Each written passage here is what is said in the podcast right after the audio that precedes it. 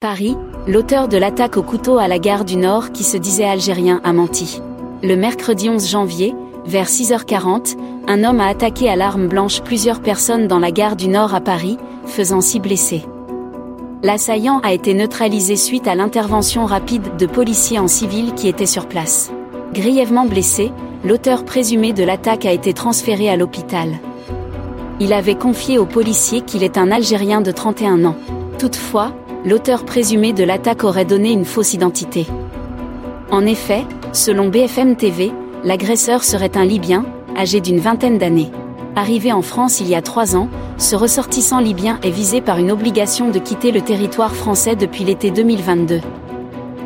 L'auteur de l'attaque au couteau, identifié grâce au relevé d'empreintes, serait connu des services de police sous différents alias pour des faits de droit commun et essentiellement des atteintes aux biens, selon la même source.